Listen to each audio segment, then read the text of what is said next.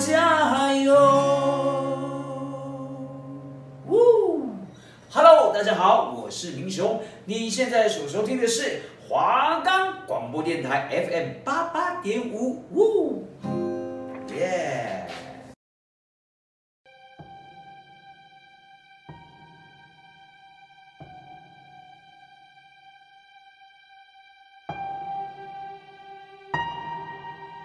如果你也跟我们一样害怕鬼，但又喜欢看都市传说，那就绝对不可以错过我们的节目。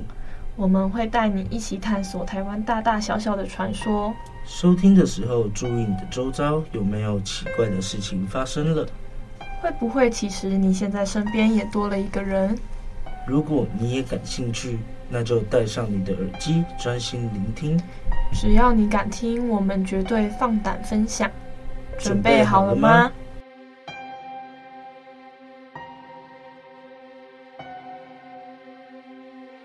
我们的节目可以在 First Story、Spotify、Apple Podcasts、Google Podcasts、Pocket Casts、Sound Player，还有 KK Bus 等平台上收听，搜寻华冈电台就可以听到我们的节目喽。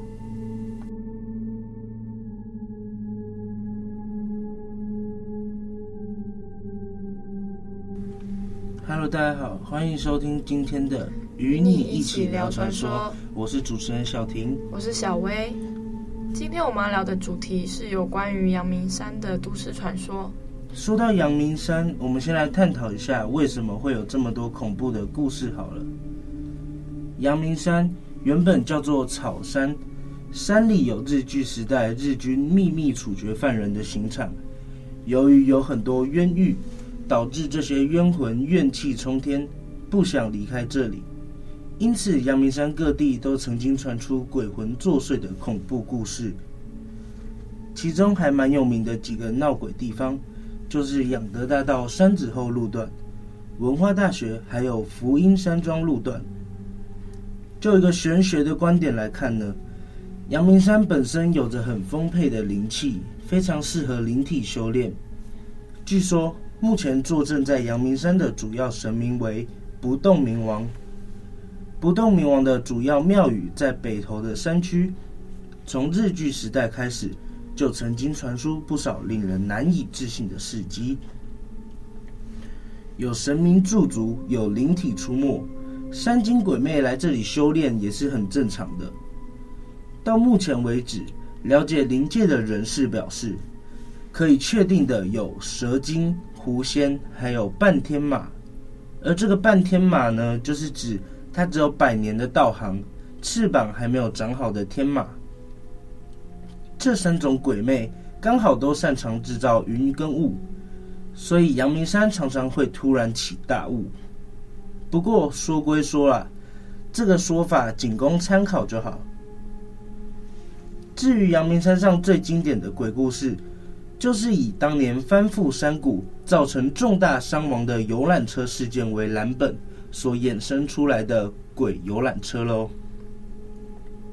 下面的故事是我在网络上看到的。传说自从游览车翻落山谷之后，这个路段便出现了一辆神出鬼没的游览车，很多夜归的文化大学学生都见过这辆诡异的游览车。一到鬼月，碰到的几率更高。鬼游览车出现的时候呢，这条路的气温会突然的下降，接着就会出现浓浓的大雾，一转眼直接淹没了整个路面。而过没多久呢，这样传闻中的鬼游览车就会阴气森森的从大雾中冒出来。段明杰是文化大学的学生。那年刚考上大学，才被流传在校园里的鬼故事吓得厉害。没想到竟然又碰到有名的鬼游览车。那天晚上，段明杰骑车上阳明山，骑到死亡大道的路段，机车突然熄火了。他用了任何的方法都没有办法把它发动起来。当他还在想办法的时候，他觉得。怎么突然变得这么冷？一股寒意从山上一直往下冲。段明杰打了个冷战，决定把车子推到前方不远的杂货店，打电话找人下来接他，明天再将车子推到机车店修理。推了没多久，山上突然起大雾，没几秒的时间就覆盖了整个路段，浓雾大到连前方三公尺的路面都看不清楚。段明杰第一次碰到这种状况，他当场就傻眼了。过了一下子，才想起他的人站在路旁，万一有车子冲上来撞到他，那他不是很倒霉吗？于是他把车子推上人行道，紧接着对面的车道里突然射出了两道朦胧的灯影，迎面缓缓靠近，灯光越来越近，终于看清楚是辆游览车的车灯。这时，段明杰的心里却浮起了一个疑问：都几点了，为什么还有游览车出现呢？他继续推着自己的机车，然而当那辆游览车经过他的身边的时候，他却闻到了一股很难形容的焦臭味，呛得他不断的咳嗽。好不容易停止咳嗽，那辆游览车已经没入身后的浓雾中。他擦了擦呛出来的眼泪，还没有搞懂发生了什么事，前面车道又射来了两道灯光。他定睛一看，哎，怎么又是一台游览车啊？这下子就奇怪了。段明杰停下脚步，目不转睛地瞪视那辆游览车。朦朦胧胧中，只看见车厢内白影晃动，看不出个所以然来。不过，他这会注意到那辆车上的驾驶戴着一顶奇怪的帽子。而车牌的最后一个数字是四。游览车晃啊晃的，一下子又没入了段明杰身后的浓雾中。他越想越奇怪，便推着机车快步前进。往前跑了几步之后，后面的车道又射来了两道灯光。他怀疑地看了一眼，天哪，怎么又是一台游览车？段明杰当场傻住，两只眼睛瞪得大大的，看着那辆游览车慢慢的向他靠近。他看得很清楚，车牌的最后一个数字是四，而驾驶戴着一顶很奇怪的帽子，明明就是刚刚才开过去的那辆游览车，为什么又一次的出现了在他的眼前？那辆车越开越慢。最后竟然停在段明杰身边，唰的一声，车门突然打开。段明杰的心里虽然已经觉得诡异到了极点，但还是在好奇心的驱使下，伸出头去看车内的情形。这一看，把他吓到腿软。车子里面的人，每个都肌肤焦黑脱烂，有的皮开肉绽，露出白骨。有的肚破肠流，露出内脏。看到段明杰看着他们，全都转过头来瞪着他。最恐怖的是那个驾驶，他头上顶着的东西根本就不是帽子，而是一截断掉的铁板，插在他的脑袋上面，血流满面，还对段明杰发出可怕的笑声，而且轻轻招手叫他上车。那段明杰他怎么会敢上车啊？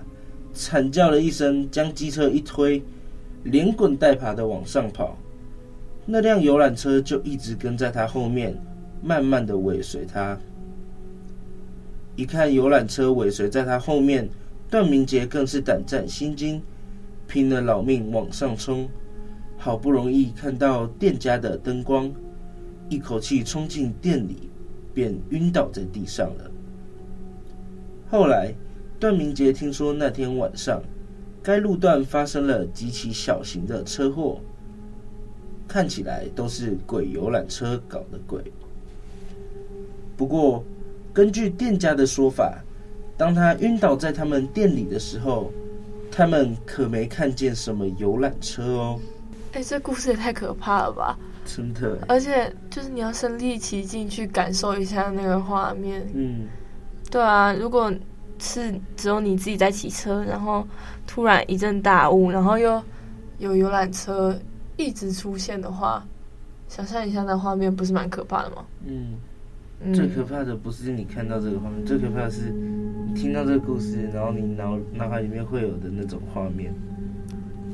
而且我觉得那个驾驶，他头上插的东西，然后一直在对他招手叫他上车那一段，很有画面感诶。嗯，对啊，是感觉就很像那种丧尸，然后头上插着钢板那种 feel，有没有？对啊，不知道那不知道段明介他后来怎么样？应该是修给他修了十次之类吧。小婷，那你以后骑车经过那边，真的要小心一点。真的，但或许我以后不会再那么晚回家了。如果今天是我遇到的话，我真的会不知道怎么办。我不知道要跑还是要站在那里。你一定会害怕死，因为你那么怕鬼。嗯，这这倒是真的啦。那我们下一个要来分享仰德大道婆婆的故事。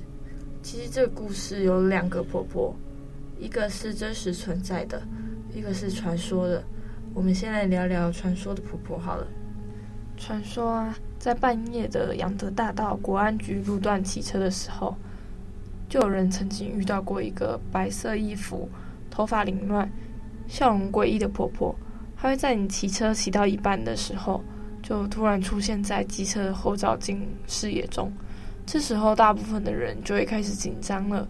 但是，不管骑得多快，就总是甩不掉那个婆婆。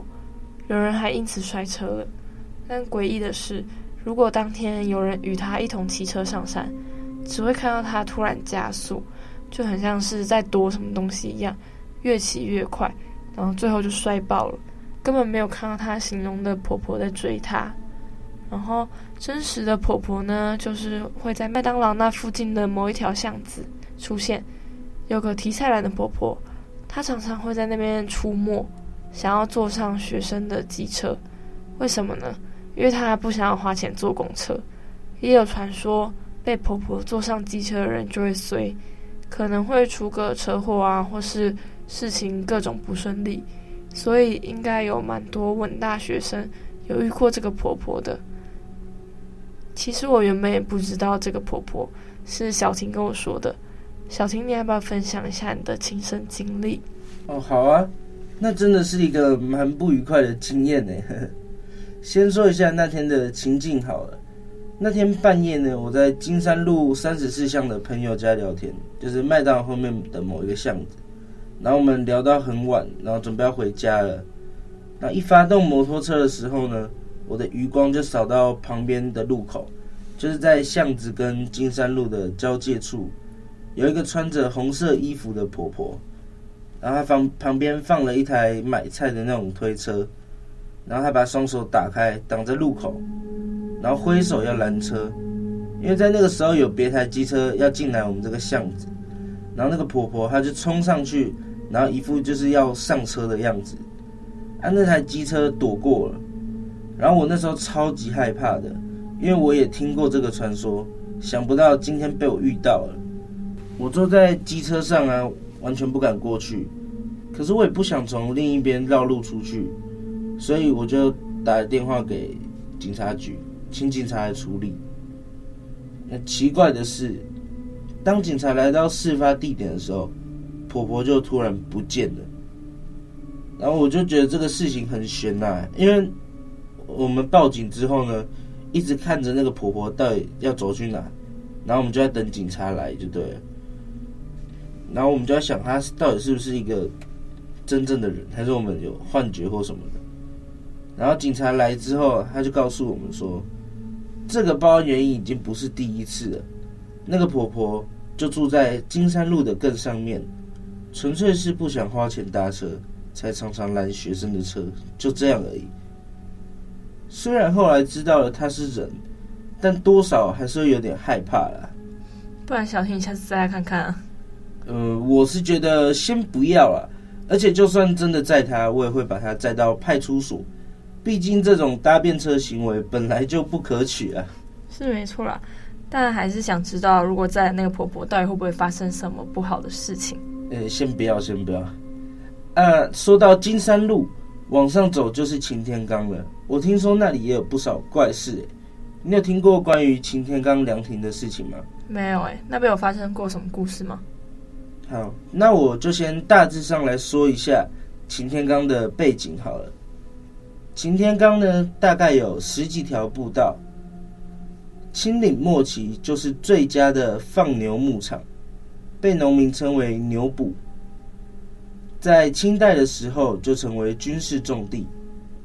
那在日治时期呢，也有流寇跟土匪常常出没。后来日军在擎天岗草原挖掘了两千多个散兵坑，以及还有很多的防空洞、地下碉堡。与营舍的工事，一直到中战之后，国共对峙，两岸关系紧张，擎天岗成为保卫台北市的重要战略地，也盖了许多碉堡、掩体、岗哨等，形成重要的基地。附近呢，有许多的防炮部队驻扎在这。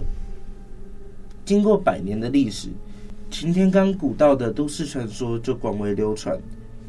云雾弥漫的环状步道，时常会有学生诡异撞邪，增添了一丝神秘的气息。那今天要讲的呢，就是擎天岗的凉亭女鬼。传说以前有一个受到情伤的女生，被男朋友劈腿，发现后还被分手。在某一天的半夜，她就独自一个人到阳明山上的擎天岗散散心。然后她越想越觉得很难过，最后在擎天岗的凉亭上用绳子上吊自杀了。等到尸体发臭了，才有人发现她。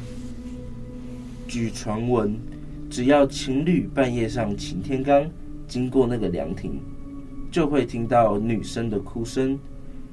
有些体质特殊的人，甚至会看到当时上吊的女生的画面。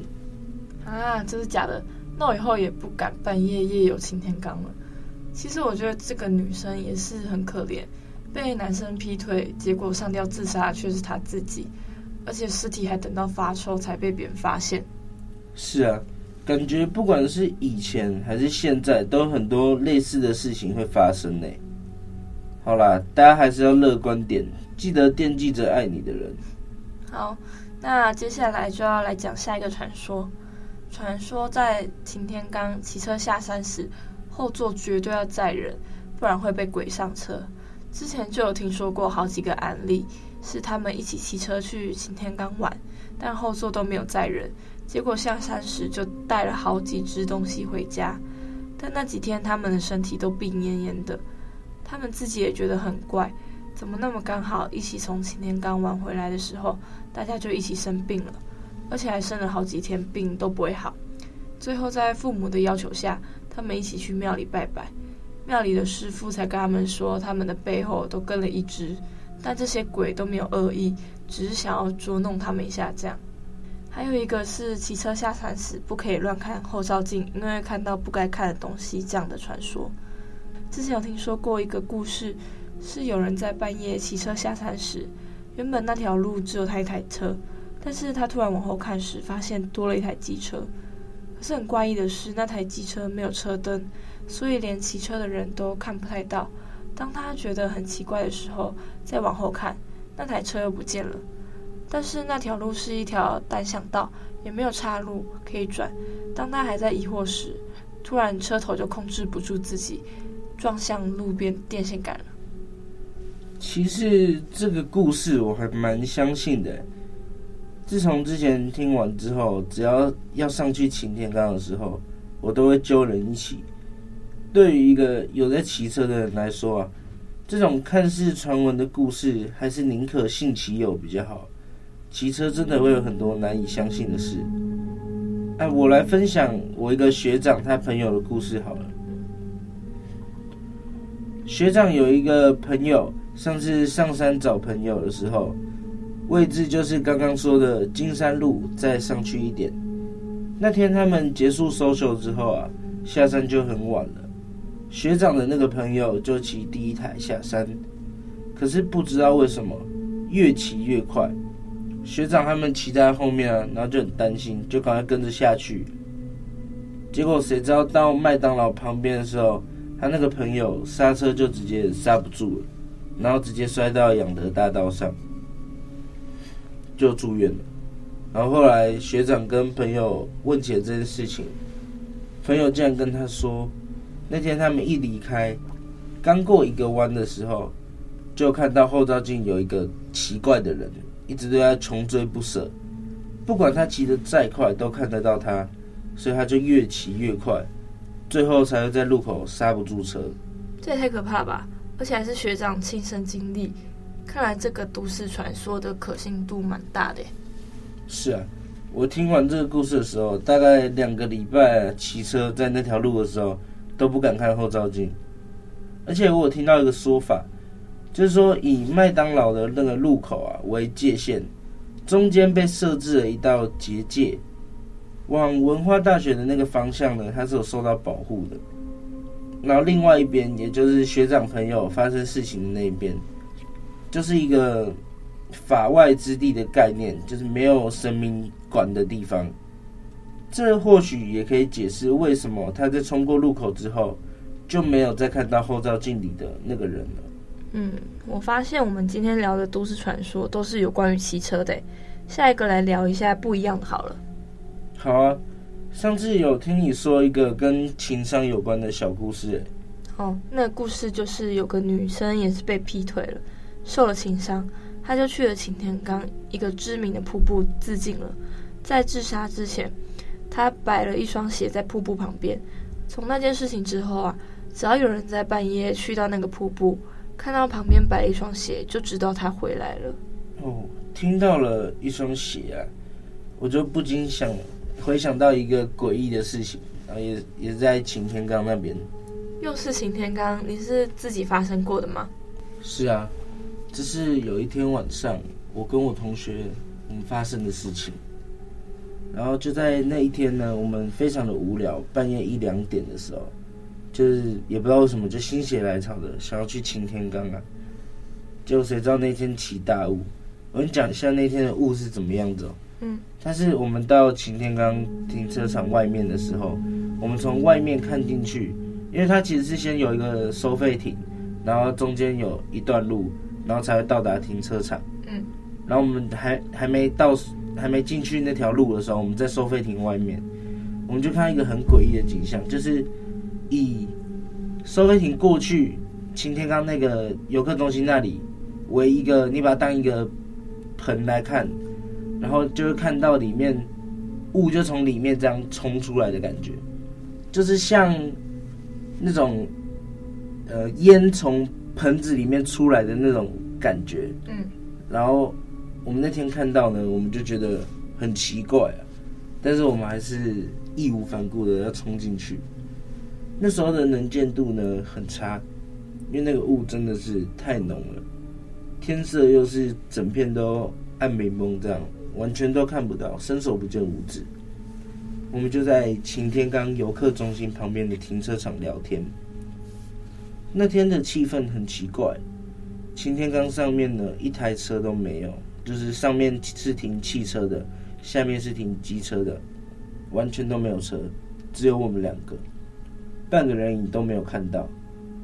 我们就聊得很开心啊，因为觉得只有我们的这个氛围下很好玩。